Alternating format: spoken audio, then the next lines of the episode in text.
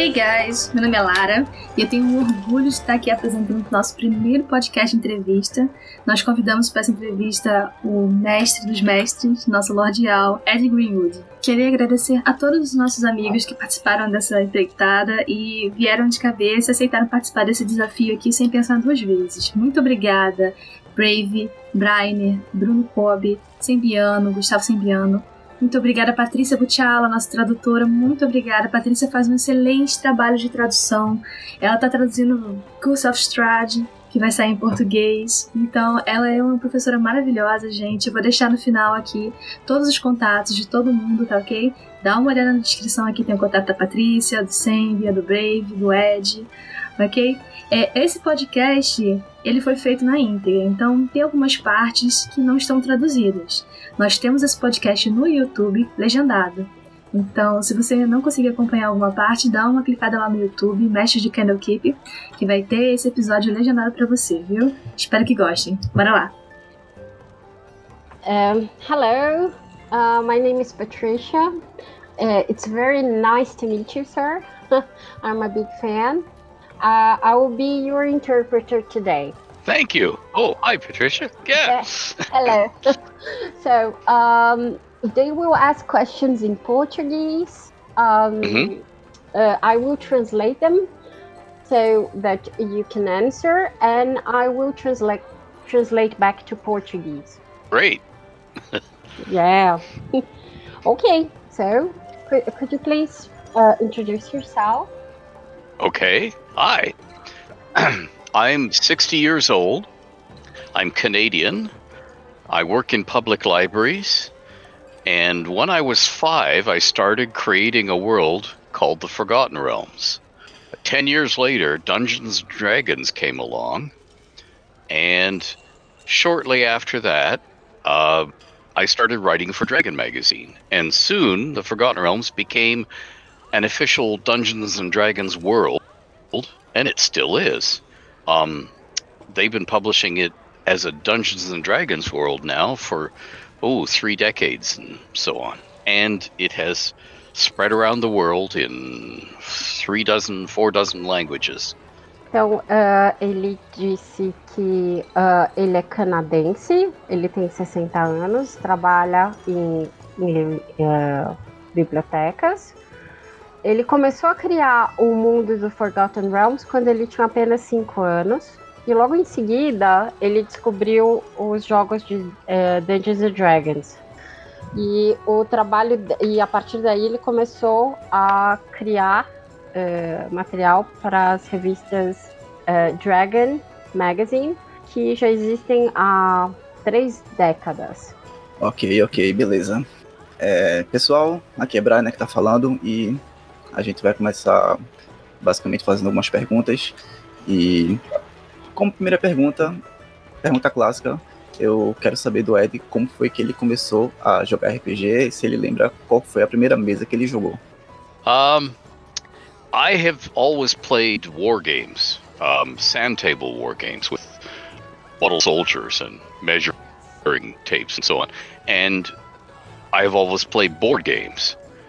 And when the original Dungeons and Dragons booklets, the three booklets came out, my friends and I, that my friends being my game playing friends and I tried them.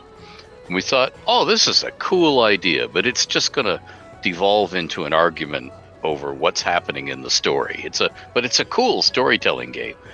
So we kept watching it. And when Greyhawk, the fourth booklet, and then Blackmoor, the fifth book, and Swords and Wizardry, the next book came out, we said, "Oh, this is turning into something." But it wasn't until the Monster Manual was published and then the Player's Handbook that we adopted it. And we started playing regularly in the Forgotten Realms in 1978.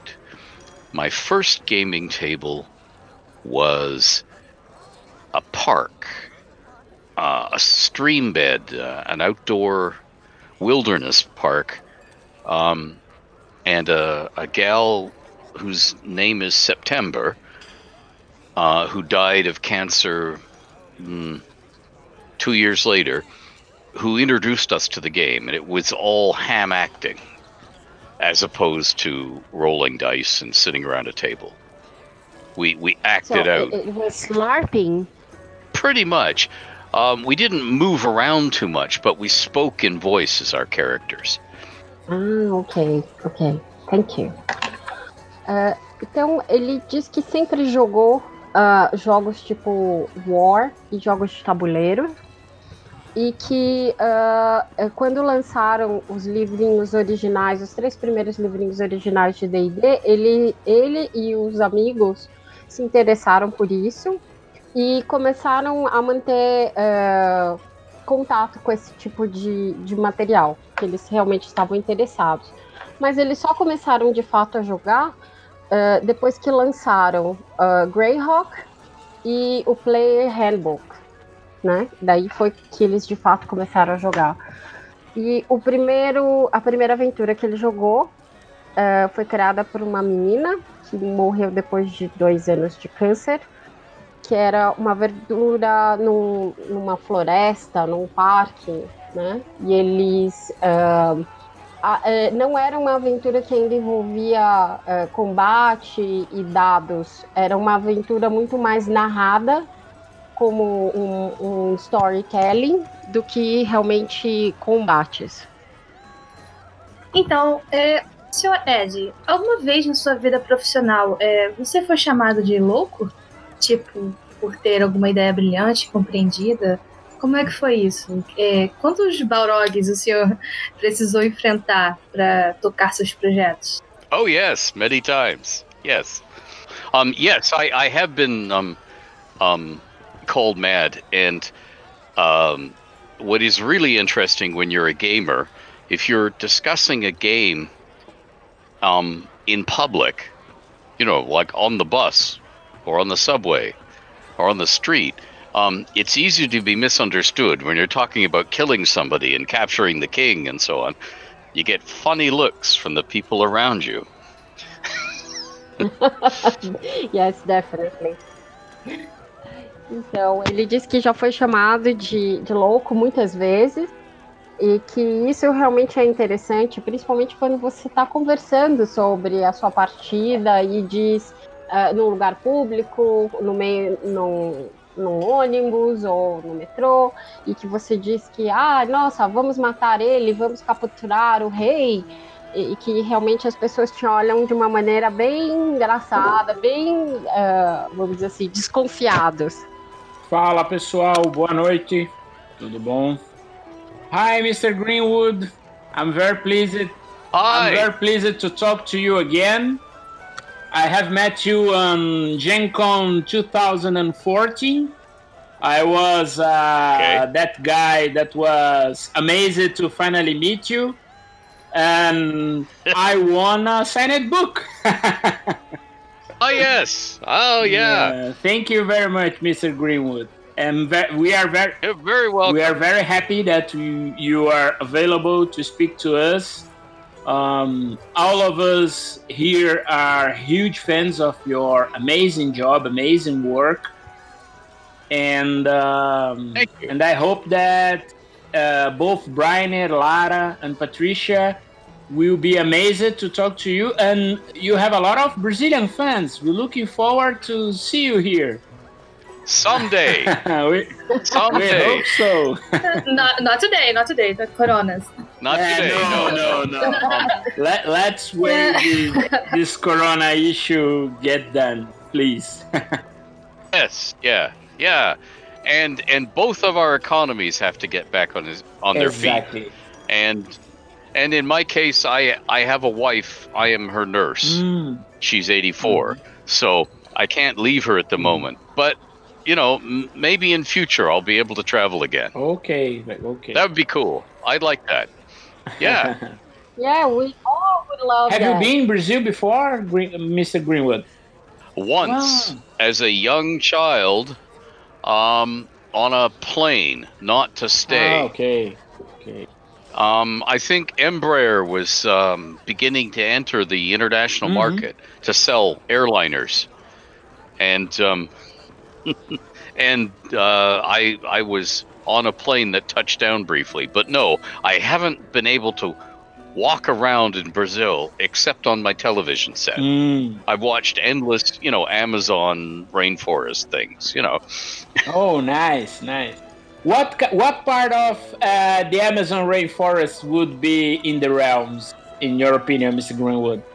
Um, most of the headwaters up near the mountains would probably be in the middle of Chult. Mm, nice. I, I I was thinking something like that. Right, right, Brian. Shoots perfect. Yeah, sounds perfect. Yeah, exactly. Patrícia, como fala speaking? Ah, of course you do. You're speaking English now, Lara. No.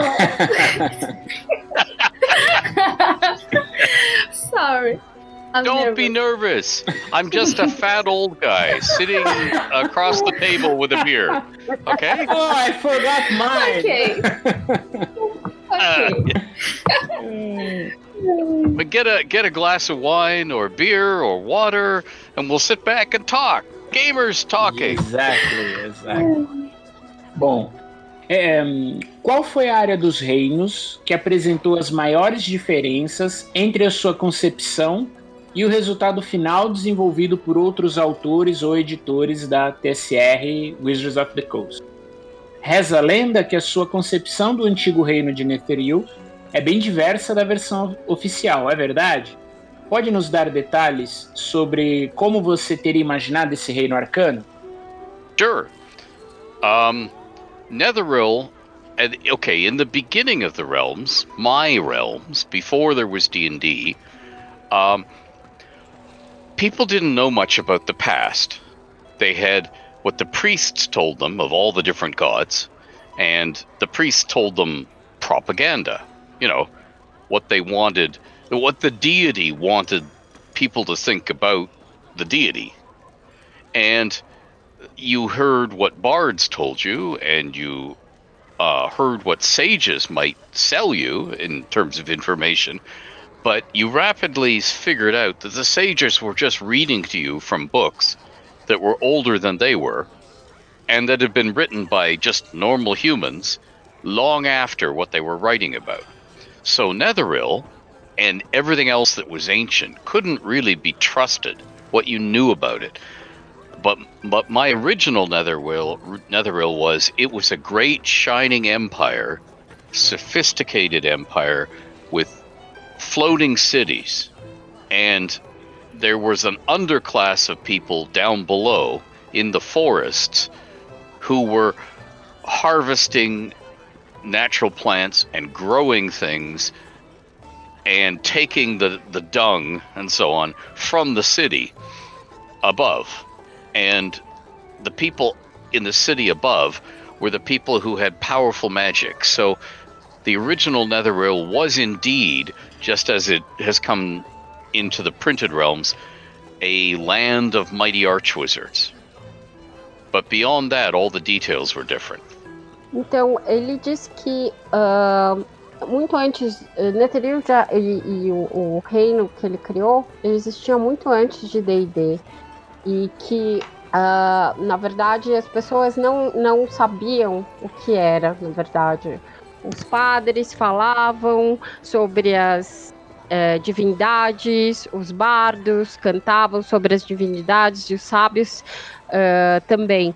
Mas, na verdade, todos eles, ah, ah, no final, as pessoas descobriam que eles liam sobre, sobre isso nos livros antigos, as pessoas não- que as pessoas normais não tinham acesso.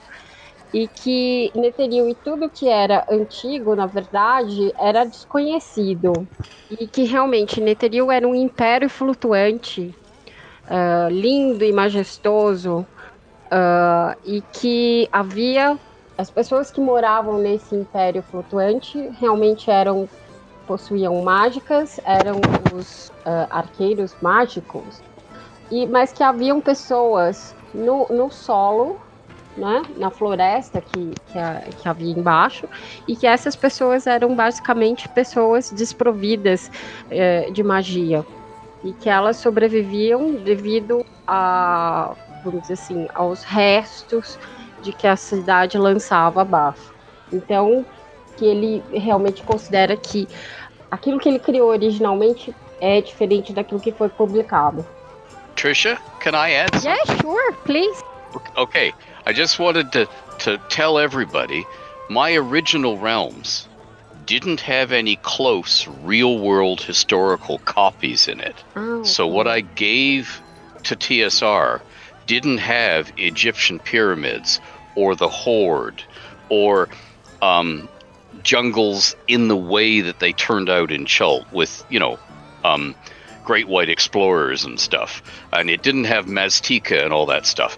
That was added by TSR because they had to take what they were already writing jungle adventures, desert adventures, pirate adventures, Arabian adventures, all that stuff, and put them into the realms.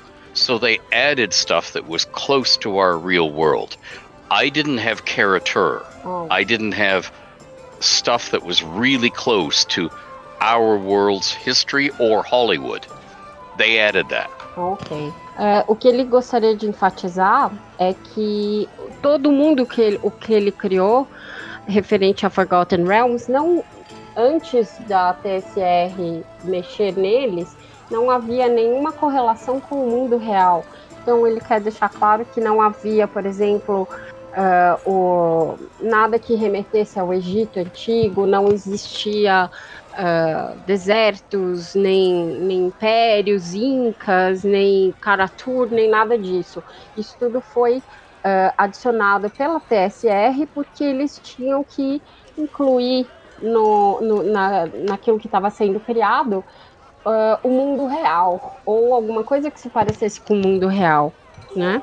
Mas que ele de fato não criou isso, que eh, não havia assim, vamos dizer, uma conexão entre aquilo que ele criava e o que de fato há no mundo.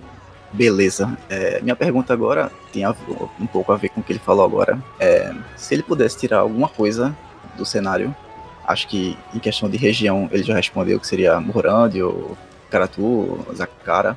Eu queria adicionar uma coisa a mais. O que ele tiraria em termos de um evento?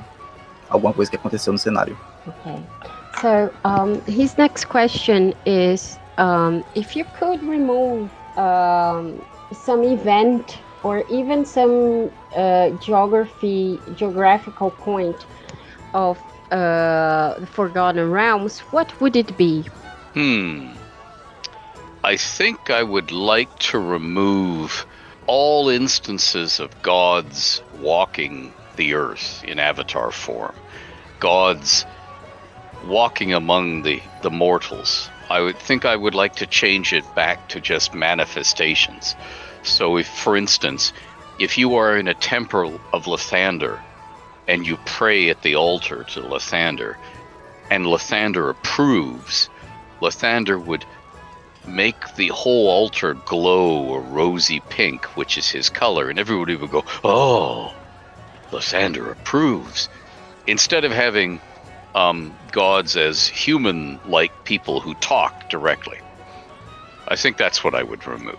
Então ele respondeu que o que ele eliminaria do cenário seria as divindades e os avatares dos deuses andando livremente por aí. Que em vez dele ter, ah, por exemplo, Latander, quando a pessoa ah, vai, num, vai num templo de Latander e faz uma prece, que ele faria com que ah, o altar ficasse iluminado, coisa assim, em vez do Deus realmente se manifestar presencialmente, na forma humana. Que ele acha que isso seria se- realmente seria melhor se isso fosse eliminado do cenário. Maravilha. Eu vou então fazer uma pergunta dentro desse, desse contexto, né? Quando a TSR decidiu modificar o AD&D da primeira para a segunda edição, né, do AD&D primeira edição para a segunda, dois anos depois deles terem lançado a famosa caixa cinza da primeira edição de Forgotten Realms, eles também decidiram mudar o status quo do cenário, né? E para fazer isso, eles planejaram o que seria o primeiro Realm Shaking Event, né? O Tempo das Perturbações, Guerra dos Avatares, o Time of Troubles. É, eles pediram, né, para você, Greenwood, escrever três aventuras baseadas em três romances que ainda não estavam finalizados. Você pode nos contar mais sobre essa história? Como foi esse processo? Oh, sure. Um, yeah, uh, I had written a dragon article about how I built the gods for the realms, down to Earth Divinity in Dragon issue 54.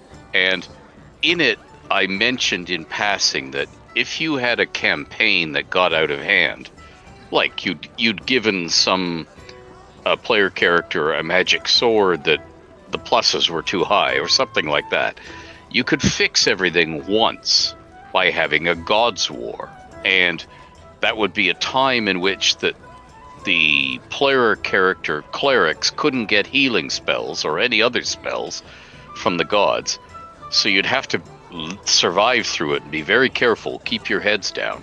And then, at the end of it, you could roll out the new rules for the campaign. TSR thought this was a great idea, and they used it to change the first edition of the game into the second, um, and got got rid of all assassins and so on. And um, yeah, I had to write three adventure modules before the deadlines of the novels, so none of them were written yet. So what I did instead, and and the plot of what was going to become the Avatar trilogy kept changing each week. And I was working away in the modules, and then they would phone me and say, "Oh, we that that that's not the same anymore. They're going to this other kingdom now, Oh my god. and god. this other thing is happening." Oh yeah, that happened all the way through. So finally, I said, "Guys, um, these things are due in a week," and they said, "Well, just just write a good adventure, and we'll change it in house." So what I did instead was, I had sort of vaguely taken the places in the in the realms that they were going, the the characters, um, Kelemvor, uh, Adon, Cyric, you know, Midnight. The the I I knew what the characters in the trilogy were going to be. I knew vaguely where they were going, and they were going to wind up in Waterdeep.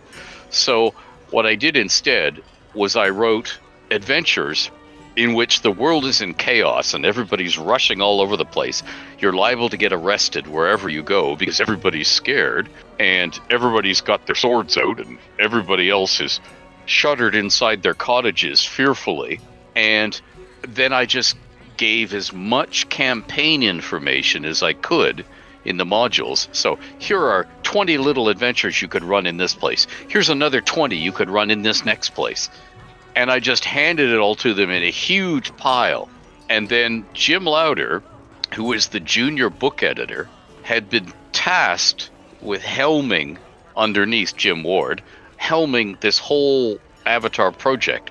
So in the end, he had to keep rewriting my modules over and over and over again as the books were uh, delivered in rough draft form and then the editors wanted changes and he, he was of course at book department seeing all this but he had to keep rewriting the modules over and over again just using this mountain of lore material i'd given him so uh, in the end those three modules might have my name on them and yeah most of the background world stuff that's in them i put there but the actual shape of modules and, and what people do like for instance when the characters get to Shadowdale is completely different. Everybody acts out of character. It's like when you're watching a bad TV drama and to match the plot of that week's episode, everybody has to behave out of character. You discover that somebody who you always thought was single is married and has three children, Oh my god. or something like that, out of the blue.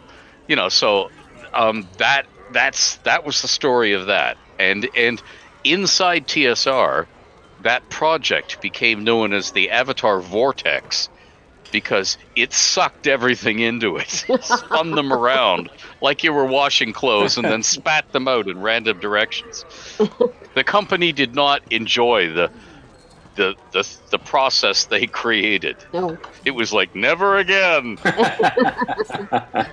Ok. Ok. Ah, então, ah, o que ele explicou é que, na verdade, essa campanha é, acabou se tornando assim uma coisa legendária, porque é, ele escreveu, na verdade, na Dragon, ele escreveu um artigo na revista Dragon 54 que quando uma campanha saía de, vamos dizer assim, ficava fora de controle, um, um dos artifícios que o mestre poderia usar para, uh, vamos dizer assim, resetar aquela campanha seria criar uma guerra dos deuses. E nessas guerras dos deuses, uh, por exemplo, os clérigos não conseguiriam contato com os deuses e perderiam os poderes e tudo seria destruído para que outra outra assim outras regras pudessem ser criadas e o pessoal da TSR adorou essa ideia e recriaram, e por isso fizeram uh, a, a, War of Avatars. É o Time of Troubles, né? O, o Tempo das Troubles. Perturbações. É. Isso. Só que isso foi feito sem que nenhum livro tivesse escrito. Então, a cada semana, o pessoal ligava para o Ed Greenwood e falava: Não, mas olha, eles não vão para esse lugar, eles vão para tal lugar né? Mas ele falava: não, mas olha, eu tenho só uma semana para escrever isso. É, não, não, mas tudo bem, manda o pessoal para lá. E o que, que ele fez, na verdade? Ele escreveu uh, sets, né? Uh, campaigns, campaign sets, dizendo assim: olha, uh, ele pegou os lugares e os, as pessoas que genericamente iriam para qualquer lugar, né? ele criou assim um caos as pessoas indo para lá e indo para cá e todo mundo muito assustado ele deu na verdade muita informação para que uh, o, o player pudesse jogar aquilo do jeito que ele quisesse ele deu várias ideias na verdade uh, mas nada muito acabado né? Eram vários ganchos, né, de aventura, Isso. Patrícia. Ele ia criando várias ideias, como não tinha um projeto acabado, ele ia criando várias ideias, falando: olha, os jogadores podem fazer X, Y e Z. Isso. É, então, porque você estava com esse projeto caminhando ainda, né? É, exatamente.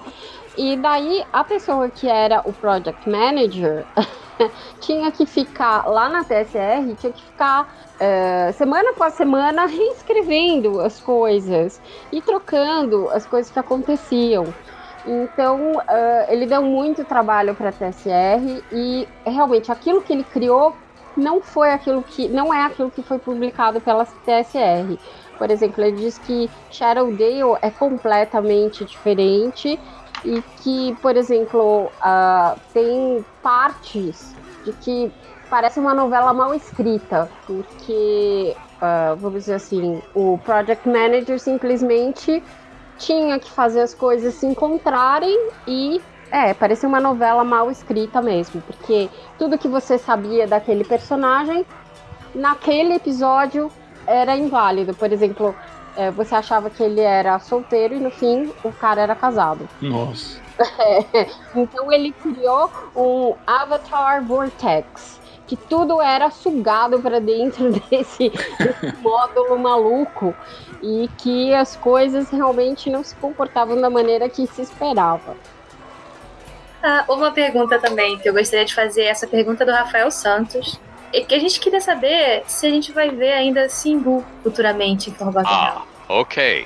The symbol sacrificed her mortal body um, to save Elminster at the uh, this uh, spoiler, spoiler. Uh, sorry. okay. Um, at, at the end, at the end of uh, the Sundering saga, and she, like Qilué, her Drow sister, mm-hmm. and like Dove, and like Syluné, they all became voices in the weave, mm.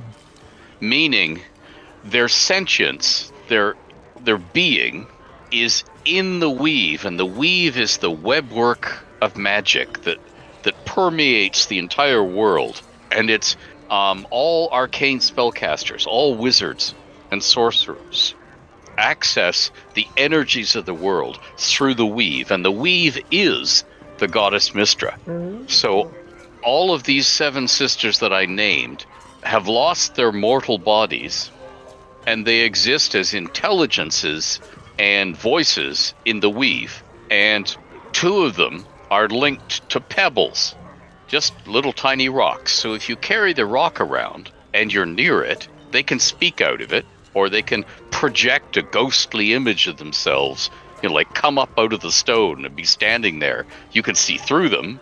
Uhum. Um, you can stick your hands through them, uh, and without dissipating. Um, they they can't hold things, but they can talk to you. So of course, you know, if if you're doing something naughty, they can suddenly appear and be saying, "Really? Do you really want to do that?" Okay. And with enough energy from the weave, and therefore with Mystra's permission, they could possess a mortal body. Like they could move into it. Ethically, that's a no-no for all of them. Uhum. But if somebody um, went insane or lost their mind or had their mind burned out, they might take over that body.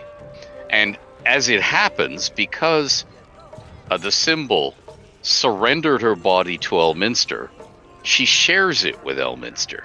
They're both in the same brain, so they can argue back and forth all the time. It also means that if Elminster wants to do any um, randy male things, he's he's going to have the Simbul sitting in the back of his head going, Really? you, you, you really have to do this now? Ca- Can't he simply put her to sleep in a while? Say, "Oh, should could could you go No. for a ride or take a nap?" Oh, yeah, yeah, yeah, yeah. He can ask, but he doesn't have control. Ah, okay. So it's up it's up to her. Okay. I mean, she may tell him, "Oh, go ahead. Go ahead and seduce that wench. I'm going to read a good book over here." Ah, okay. But it's up to her. Okay. It's up to her. É, então, o que ele falou da, da Symbol é que ela se sacrificou para salvar o Elminster. E por causa disso, elas, é, tanto ela como a Dove, a Saloon, é, elas deixaram de existir. É, mas não é, assim corporeamente. Elas agora elas existem apenas como vozes. É, a, essen- a essência delas foi absorvida pela trama, né? Pela Weave. Isso, pela trama, exatamente. Então, por exemplo, elas ainda é, elas ainda podem ser vistas, por exemplo, através de uma pedra ou como uma presença não corpórea, né? Elas podem falar e podem, ah, vamos dizer assim, possuir um corpo, tomar posse de um corpo, né? Isso seria tido como eticamente incorreto, mas aconteceu com Elminster, na verdade. Ela, a Symbol, ela habita, vamos dizer assim, a mente do Elminster. Então ela não está realmente morta, ela habita a, a mente do Elminster e está sempre lá com ele. Legal, legal. É, minha próxima pergunta é o seguinte: uma das coisas que eu, particularmente, acho que outras pessoas que são fãs do cenário gostam, é que o cenário ele não tem um único vilão específico que se você derrotar ele, o mundo vai ser uma paz eterna e não vai ter mais inimigos para antagonizar com o cenário, né? Como por exemplo, o Seu dos Anéis ou até mesmo Dragonlance, né, com Ataquizes. E eu queria saber se nos, nos Reinos Esquecidos, né, no Forgotten Realms, se isso foi pensado, porque a gente tem tanto vilão em Forgotten, tem vários, vários tipos de vilões, não tem um vilão só. Se isso foi pensado é, inicialmente por ele, ou foi algo que, a, que ele foi escrevendo e aconteceu naturalmente. Essa coisa de vários vilões, é, contrapondo com, com alguns outros cenários que só tem um único vilão. This was intentional. The world was designed that way. Um, I was writing short fantasy stories to entertain my five, six, seven, and eight year old self. And I loved Fafhrd and the Grey Mouser and uh, by Fritz Leiber, stories like that. And TSR was looking to replace Greyhawk. And they spent two years of all the company's money all the creative people in the company to do Dragonlance. And Dragonlance was a big, epic story like Lord of the Rings. He didn't want to do that again. Instead, they wanted a world to host that second edition of the game. And they contacted me because they'd read about the realms in Dragon Magazine. And they said, What's the big story? The root story at the heart of the Forgotten Realms? And I said, There isn't one. The Forgotten Realms is the, the world of a thousand thousand stories. There are many, many, many stories, no one big one, a whole bunch of them. And they said, perfect, that's what we want. ok. Então, uh, o Ed Greenwood está dizendo que esse fato de não ter um único vilão uh, foi intencional, porque ele, na, na época que ele criou Forgotten Realms, ele criava muitas, muitas histórias e muitos cenários uh, diferentes. E o pessoal uh, da TSR acabava de, de ter lançado Dragonlance, que era uma coisa bem épica como Senhor dos Anéis. E que eles não queriam fazer isso novamente, eles queriam alguma coisa mais diversificada. Né? Eles queriam uh, um cenário em que, uh, que pudesse conter a segunda edição que eles estavam lançando. E foi exatamente isso que o, o Ed Greenwood estava fazendo. Ele, ele falou o CR que era um mundo em que havia uh, mil histórias contidas, grandes e pequenas, e que não haveria, por exemplo, uma única história ou um único vilão nesse, nesse mundo. Maravilha. É, e aí, considerando né, essa, essa miríade de, de reinos, de povos, né, é, e considerando hoje a iniciativa que existe na DMs Guild né, para desenvolver material, é, você não deseja, Greenwood, desenvolver materiais para outros reinos é, de Forgotten Realms, como Hauruai e Thay, por exemplo, ou mesmo regiões clássicas como Terra dos Vales, Cormir e Sembia? É, como é que se dá esse processo criativo? Existe algum acordo específico sobre criação de material em outras regiões de Forgotten Realms, é, existe um acordo específico entre você e a Wizards of the Coast? The short answer is yes. And I'm not allowed to talk about future projects. I knew it. Until they wait, wait, wait, wait a minute. oh. Wait a minute. Until they've been announced. Mm. So what I can tell you, what I can tell you is okay. there is a series of products written by other people that I have contributed to called Amaroon's Almanacs.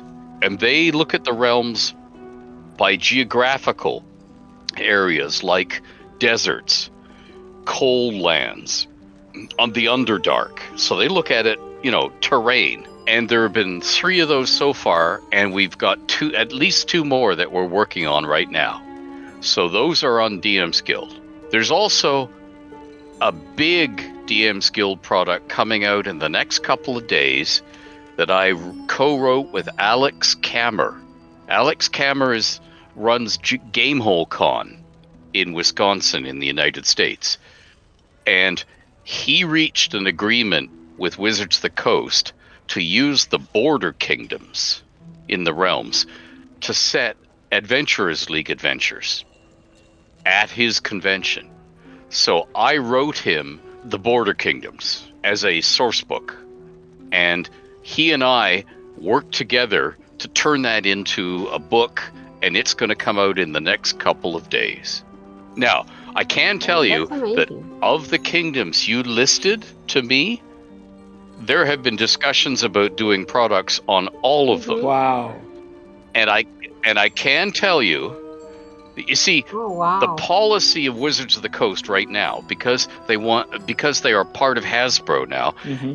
And they like to license stuff out so that somebody else can do Baldur's Gate three or, you know, lunch buckets, hand puppets, movies, you know, anything that they want that they want to keep their core products and stay on the Sword Coast, so that they don't fill in the rest of the globe and get in the way of these licensees. However, on DM's Guild, anybody who's a fan can write for DM's Guild. So, a lot of people want to fill in the various regions of the realms that they want to play in that haven't been covered in 5th edition. So, I have been helping a lot of people with their own unofficial products set in various places in the realms, and they are coming out. There's a great product coming out that's already out by MT Black on Calimshan, for instance. It is amazing. And I am at work. I am at work on another product that I can't talk about on a particular um, place in the realms that when it comes out, you'll go, "Oh, of course, ah, ah, yes," uh, and that a lot of people are working on. So, but I can't confirm to you anything beyond those few that have been announced. But yeah, you bet that's what the Dungeon Masters Guild is for. You to put up anything you want for the realms. And yes, there are lots of people who go, "Why aren't you covering this country, that country, the other country?" And so a lot of people know how to find me now on uh, Twitter and Facebook and elsewhere. So I get lots of little queries. Hey, could you tell me who who's the ruler of this little town in 1479? And um, what happened to this noble family of Cormyr in the 1490s? And I tell them. And then they say, "Is it okay if I use this?" And I say, "Sure." Mhm. and they just take the stuff and go away and write something. So they'll all come out, they just won't be official. And the whole way the DM's Guild works, if Wizards of the Coast really likes something and wants to put it into a game, or if Hollywood comes calling and say, "Hey, we really like this thing here," they just they have the rights to take it and make it official. So they will, if it suits them. Alright, então, eh, o que a, a, a resposta dele, a resposta curta dele é sim, né? Na verdade, ele não pode comentar muito sobre esse assunto por, por causa dos acordos dele com a Wizards, mas ele diz que sim, que há, há produtos que estão para sair e que vão tratar dessas regiões, es- dessas áreas geográficas e tudo mais. E que essa, a, a DM's Guild é exatamente isso. A Wizards of the Coast eh, se, vamos dizer assim, se concentra basicamente na Sword Coast, que é a Costa da Espada, e quer ficar por lá. E todas as outras regiões, através da DM's Guild, podem ser, vamos dizer assim, exploradas por pessoas comuns, pelos players, e que muitas vezes o Ed Greenwood é contactado por essas pessoas e ele ajuda eh, as pessoas a criar, eh, vamos dizer assim, histórias secundárias para esses locais. Né? Eh, a pessoa pede, eh, entra em contato com ele através do Twitter e pergunta: Ah, esse acontecimento aqui, posso usar? Como é que foi? Ele deixa, logicamente que isso não vai ser oficial, mas que acaba acontecendo através da DM's Guild, né? E eh, se, por exemplo, a, a Wizards of the Coast gostar, ou Hollywood se encantar com alguma coisa, eles vão lá e vão usar por causa do licenciamento. É, e o legal é que a chance existe de transformar o produto em algo oficial, né? Isso também, né? É, Isso é muito bom. E, e os fãs vão criando junto com ele, né? Yes, yes, by all means. com certeza. Ah, e, e eu tenho uma pergunta agora pra ele também, que é o seguinte: é, como ele imagina a estrutura dos planos agora? É, qual, é- qual ele prefere? A estrutura da grande roda, a estrutura da árvore, da grande árvore? Qual a estrutura de planos que a gente pode Mr. imaginar? Greenwood, Lara would like to know how do you envision the planar structure of the realms? What kind of cosmological model uh, would suit you more uh, within the realms, if anything? Uh, considering the Great Wheel, the World Tree, the World Axis, or any other, what do you think about? Okay. I'm old. so the first one I knew was the Great Wheel. It was the only one. When Gary Gygax was writing the Planes of Existence in, I think it's issue five of Dragon Magazine. It might be issue six. Um, maybe issue, uh, issue eight. He covered it as well. He when he first introduced the known planes of existence, it was the Great Wheel. Yeah, he drew it as a rectangle, but they just squidged it into a wheel afterwards. It was the same thing with the outer planes. And then I worked on all three editions of Manual the Planes because Jeff Grubb wrote them. And Jeff Grubb worked with me on the realm. So he was in the habit of picking up the phone. There was no internet then.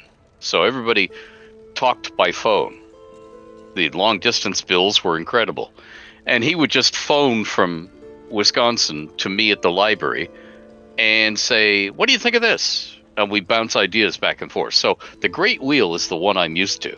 But I have had to work with both the World Tree and the World Axis. And I like all three of them for different reasons. And the main reason I like the World Axis for is it's mysterious. Mm-hmm. It puts the mystery back into the planes because some of these planes are just floating in the astral sea. So they can move. And the way you get to them can change from one journey to another. So just like all the poor people who flew to another country to have a vacation and then coronavirus hit and they can't fly home. Same thing. Your your adventurers go to another plane and suddenly the way they came behind them is closed. They can't get back. They have to find a new way back.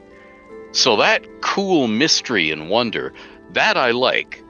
So that that's a big plus for the world axis. But I will always be most comfortable designing in the Great Wheel because that's the one I designed in for about 15, 16 years before somebody thought it would be a cool idea to change things. Um, like most humans, I know that change is always with us. And like most humans, I hate change. I'm done. ok. Brave, agora é com você. Sim, sim. Não, maravilha. É, ele, ele menciona que ele, a, a que ele está mais familiarizado é a Great Wheel, que foi a, a teoria, né, a estrutura cosmológica que o próprio Gary Gygax desenvolveu nas primeiras edições da Dragon Magazine. É, foi a, a estrutura que ele aprendeu, né, que ele desenvolveu os maiores trabalhos. Um, just a bit question, Mr. Greenwood. The, your articles of the Nine Hells that were amazing, they were uh, written thinking of the Great Wheel, right? That's right. Yes. Okay. Sim, sim. Yeah, Yeah. right. E aí eu falei, até perguntei para ele agora que o- os artigos que ele escreveu sobre os nove infernos, né, a estrutura dos nove infernos, que acho que é a estrutura que existe até hoje, ela foi criada pensando na grande roda, na teoria da Great Wheel, que é a teoria mais conhecida, que voltou agora na quinta edição, inclusive, a teoria do Planescape, inclusive. É, mas ele fala que ele gosta muito é, da teoria do World Axis, que é a cosmologia da quarta edição. É, por quê? Porque ele fala que existe novamente um ar de mistério dentro dessa cosmologia, né? Ou seja, você está no mar, no mar astral e de um lugar você vai para o outro é, é, é, sem um caminho certo. Ou seja, ele até fez um paralelo com coronavírus. Se você vai para um lugar, o lugar está infestado com o coronavírus, você não consegue voltar do mesmo lugar. Então é isso traz um pouco de mistério é, pro, pro, pro, pros planos, né? É, e existe aquelas pessoas que não gostam, que não gostam de mudanças, mas ele fala que a mudança é algo necessário dentro da, da, da- dentro da nossa vida de modo geral. Ah, eu tenho duas perguntas, na verdade. A primeira é se ele assistiu o trailer de Baldur's Gate 3, a, a Cinematic, e se ele gostou.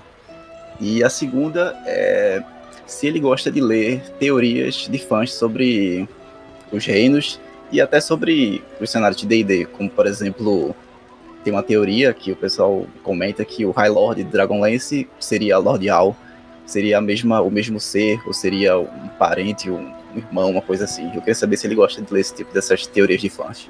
E se ele gostou do trailer, trailer de Baldur's Gate. Yes. We will never know. it will always be a mystery.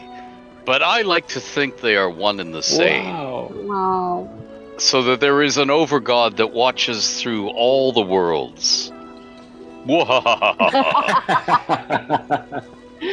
Excellent. The same being like Takizis and Tiamat, for example. ah, could be. Could very well be. It's almost as if someone at TSR designed them to be similar.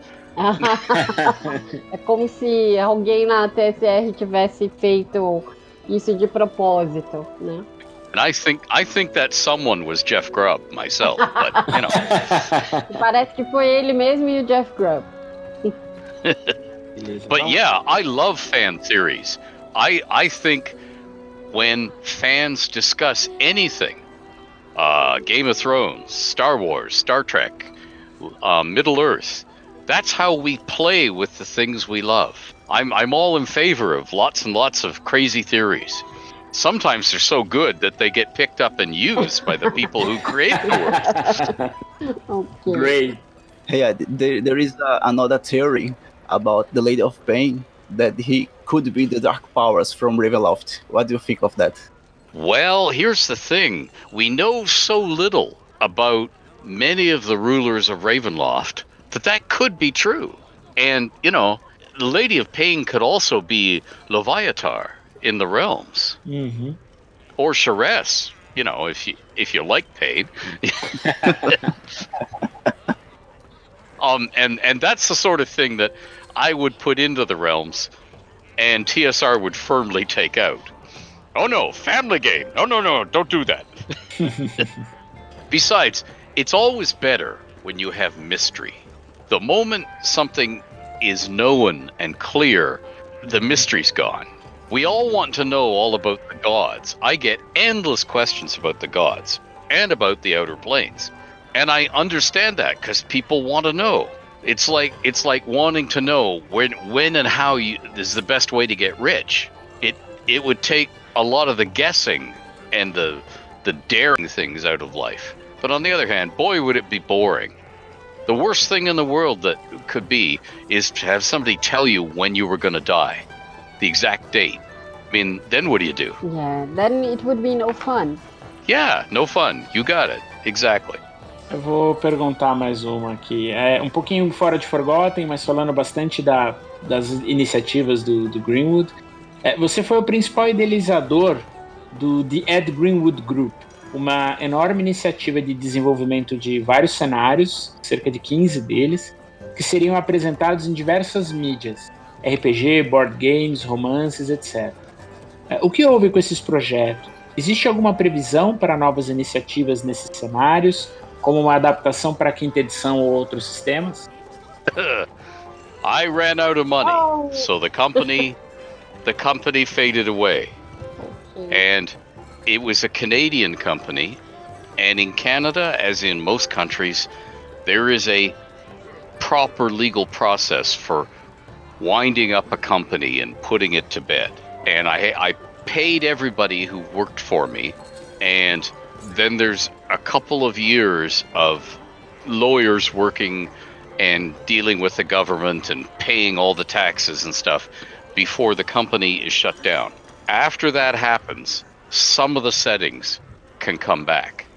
Mm. I had 33 settings. Oh my god. Wow. And 30 of them 30 of them were owned by TEG, and three of them were um, licensed, like Folklore the Affliction mm-hmm. Was licensed. That That's a game that you can buy from Greenbrier Games. Okay? And of course, it returned to the owners of it. I wrote a novel for um, uh, Folklore the Affliction called The Whispering Skull, and it's been published, and you can get it from them now. But all of the other TEG stuff is out of print at the moment but I do have some plans if I live long enough. Let's hope to, so. to bring some of those. Yeah, yeah, to bring some of those settings back. And one of the settings is high fantasy, low fantasy, called Storm Talons. It's like the realms with a lot less magic, and it's not D and D, so it doesn't have to have D and D character classes. It doesn't have to have spells that match D and D and all that stuff. So it's a one I would like to bring back because I had to stop in the middle. So there's lots of stuff that I didn't finish with that. And I have plans once again, although they won't be as ambitious because I think that's what sunk us. I have plans once again to have lots of people write novels and short stories in lots of different languages. So, Brazil. Maravilha. É, ele falou que ele, infelizmente, teve um processo é, com a companhia, né? Que, enfim, ficou muito grande e teve que é, está num processo de encerramento. The company is still under this proceeding of winding up, right? That's uh, right. For another year at Okay. least, maybe two years. Uhum. Yeah, and I, I can do nothing during those two years. É, The company has to be inactive. ok. When when it when it is finally put to rest, then we can do stuff again with Storm Talons and Hellmaw and the other settings. Ok. É, e como essa companhia está num processo de encerramento né, na- no Canadá, ele não consegue fazer nada é, novo. Então é um processo que, além de ser muito custoso, tem uma série de providências, de, de, de questões, de advogados, né, sempre eles, é, que precisa ser encerrado, mas assim que esse processo acabar, dentro de um, dois anos, é, a ideia é que ele volte a desenvolver cenários. Ele é cerca de 30 ou 32, salvo engano, não é isso? E que ele ele tem ó, poucos cenários são licenciados, como um chamado Folklore The Affliction, que ele até inclusive escreveu uma, um romance, e tem uma série de outros cenários que ele tem é, é, os projetos prontos e que a ideia é voltar a fazer o, o- a colocar eles de novo no mercado e ter pessoas trabalhando como era o Ed Dead Greenwood Group tinha pessoas em várias partes do mundo e, e- e trabalhavam é, como autores e, e como tudo mais. É, eu tenho só uma última pergunta pra fechar, pra gente poder finalizar. Infelizmente, eu queria ficar conversando com ele aqui por mais tempo, né? Mas é, eu queria perguntar pra ele, é, que dica o senhor, que dica não, né? Que conselho o senhor daria para um, um jovem mestre como eu, que está tentando começar a criar um cenário? Que conselho valioso o senhor poderia dar para essa geração, essa nova geração de jogadores? Okay, sure. Number one, have fun. Number two, take notes. Write everything down. You won't remember a month later the details. You'll just remember whether you you loved it. Okay? So write everything down. And the third thing is, and it's part of have fun, think to yourself, what is it I really love? Is it fighting? Is it romance? Is it um, seeing critters, you know, weird monsters? Is it exploring a world? What is it that really lights my fire? And make sure the world does that. Like, it concentrates on that. Because then it will be work for it, it'll be fun for you. It will do what you want and you will keep at it because it's what you love. And then the last piece of advice I would give is well, two two pieces of advice. Make sure you know how things work. Where does the food come from? Where does the dung go to? Mm-hmm. If there's a prince ruling over here, why is the prince ruling there? If there's a caravan bringing stuff from A to B, what's in the caravan? What do they need that they haven't got where the caravan's going? And then the last piece of advice is just have fun, don't let it overwhelm you. Don't try and design the whole world at once. Mm-hmm. Tell stories. Concentrate on the stories you're telling because that's the heart of the world. You don't have to design 15 generations of the royal family going back to the dawn of time. You just need to know who's king right now and who wants to be king by killing the king. That's the bit you need to know. É, ele falou o Sim. seguinte: é, primeiro de tudo, divirta-se, né? Tenha muita, divirta-se muito escrevendo o que você quer, né? Em linhas gerais, é, escreva. Se você quer falar sobre combate, escreva sobre combate. Se quiser falar sobre exploração, fale sobre exploração. É, tome nota de tudo, para que as coisas não saiam do controle. Sempre escreva, coloque tudo num papel para você poder desenvolver, entender a ideia que você tem e, e dar andamento nela. É, procure se ater a detalhes específicos do cenário, né? De onde, de onde vem a comida, é, de onde vem o vinho que as pessoas bebem, as coisas que elas fazem, né? Então, é, responder essas, essas pequenas perguntas pode dar uma, é, um ar de, de, de verossimilhança para o mundo, né? Isso é muito legal. É, não tenta escrever tudo, né? Não começa a escrever, sabe, do início do tempo até agora. É, ele até deu um exemplo legal. Não precisa falar a linha genealógica inteira do reino. Fala quem é rei agora. E quem quer matar o rei e tomar o lugar dele. Aí você já tem um- uma ideia, um plot sensacional para desenvolver a tua história. Mr. Gr- Mr. Greenwood, uh, I am um, when I, I participate in another podcast called DAD Cyclopedia, and uh, in that podcast, I created an alter ego that explains a lot of D and D lore and Forgotten Realms lore, but mostly Forgotten D and D. And this alter ego is none other than Halaster Blackcloak and uh, I would like to know if you would like uh, to have a chat, a quick chat between Halaster and Elminster. What do you think, Mr. Greenwood? sure, why not? Uh, okay, okay. So, so we have meet again at last, my old friend.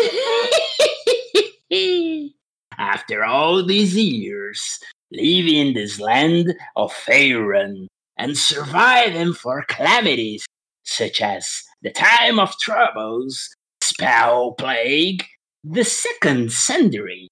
How are you, my illustrious guest? Oh, bits of me are fine, and bits of me are getting old. Um, bits of me are have the same sort of sanity as you do. yeah, in fact, you may well be the most known archmage of the realms, and even of worlds and places beyond, isn't it, Sage of Shadowdale? But remember that Our Lady of Spell and Mistress of the Weave asked for my help to save you from the reach of Nergal, that miserable filth piece of devil meat. Do you remember this? oh yes, I yes I remember. Um, next time, you could come to the rescue a little more slowly. I'm getting tired.